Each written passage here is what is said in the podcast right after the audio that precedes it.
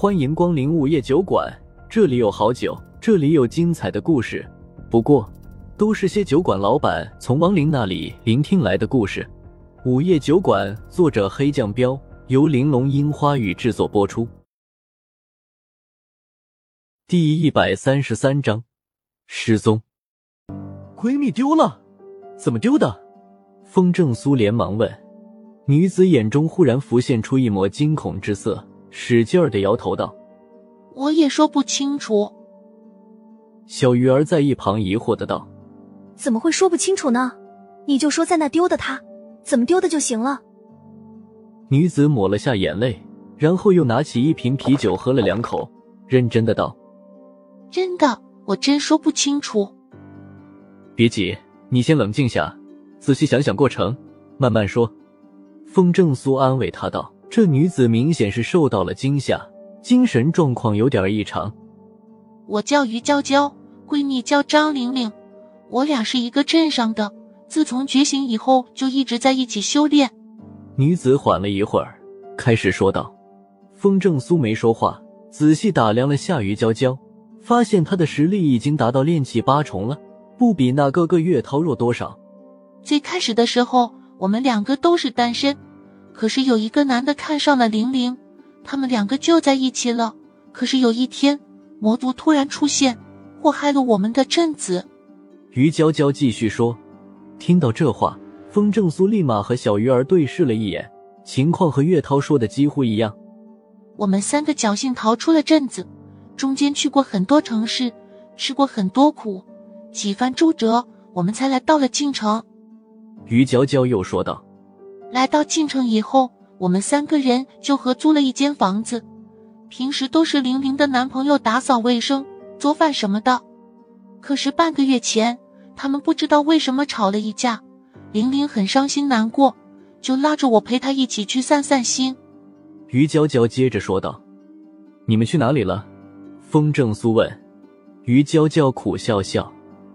我们又不能离开京城，所以逛了逛街后，我们就短租了一个房子。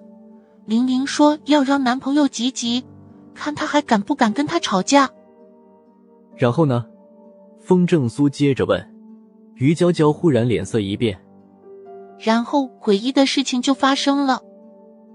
一旁的小鱼儿忍不住的问：“诡异的事情？难道是有恶灵出来作祟了？”于娇娇一脸恐惧的道：“我也不清楚是不是恶灵。由于我有点洁癖，所以刚进房间的时候，我和玲玲就开始打扫卫生。结果我们扫出来了很多头发。头发？”风正苏皱了下眉道：“人的头发？”于娇娇点点头：“是的，而且是女人的长头发。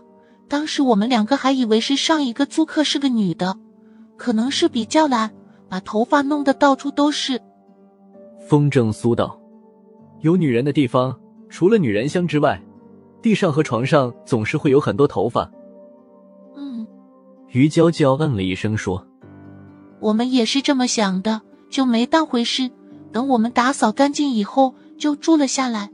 可不知道为什么，仅仅过了一天，地上又多了很多头发。不是你们两个掉的吗？”小鱼儿好奇的说：“于娇娇用力的摇头，不，肯定不是我们的。如果一天就掉那么多的头发，我和玲玲早就秃了。”顿了下，他又脸色煞白的道：“更诡异的是，我手机掉床缝里了。搬开床垫拿手机的时候，才发现床下面的头发更多，都是一团一团的。”风正苏问：“你们就没找房东问问怎么回事吗？”于娇娇道：“问了，可房东说不可能，房子里又没有住别人，就是我们自己掉的头发。”风正苏连忙问：“房东是一个什么样的人？”于娇娇想了想：“应该是个有钱人吧，实力也很高，估计是个高手。听他说有好几套房，钱多的花不完。”我是问你，他长什么样？高矮胖瘦？有啥明显的特征？风正苏无语的道。嗯，于娇娇愣了下，有些尴尬的说：“个子很高，身材很壮，是个肌肉男，长得很普通，可给人的感觉他很土。你们为什么不跟房东退房呢？小鱼儿在一旁问。于娇娇无奈的道：“我们也想退，可房东说房租最多退一半，我们舍不得，就继续住了下来。”风正苏点了下头，这就是穷人的无奈了。而且俩女的也不敢跟一个比他们实力高的肌肉男闹，随即又问道：“那个玲玲是什么时候失踪的？”她是在我们住了五天后失踪的，当时因为头发的事，我俩一直休息不好，精神状态很差，特别是玲玲，睡下不一会儿就会惊醒，总觉得房子里还有别的人。于娇娇又开始变得惊恐了，手哆嗦着又喝了一大口啤酒。你的意思是房间里有恶灵？风正苏问。于娇娇不置可否，眼神有些心有余悸的道。我俩都是这么认为的。那天晚上，我们刚睡下，又听到悉悉索索的声音，我俩大着胆子一起去找，可找了一圈也没找到。不是老鼠，或者其他的动物？风正苏问。不可能有动物的，整个晋城除了养殖的那些牛羊鸡鸭鱼，已经没有其他任何动物了。别说老鼠了，就连流浪狗、流浪猫都没有。这话是小鱼儿说的。特别是老鼠，因为妖族中有鼠妖的关系，城里所有的老鼠都被消灭了。不是动物，是个女人。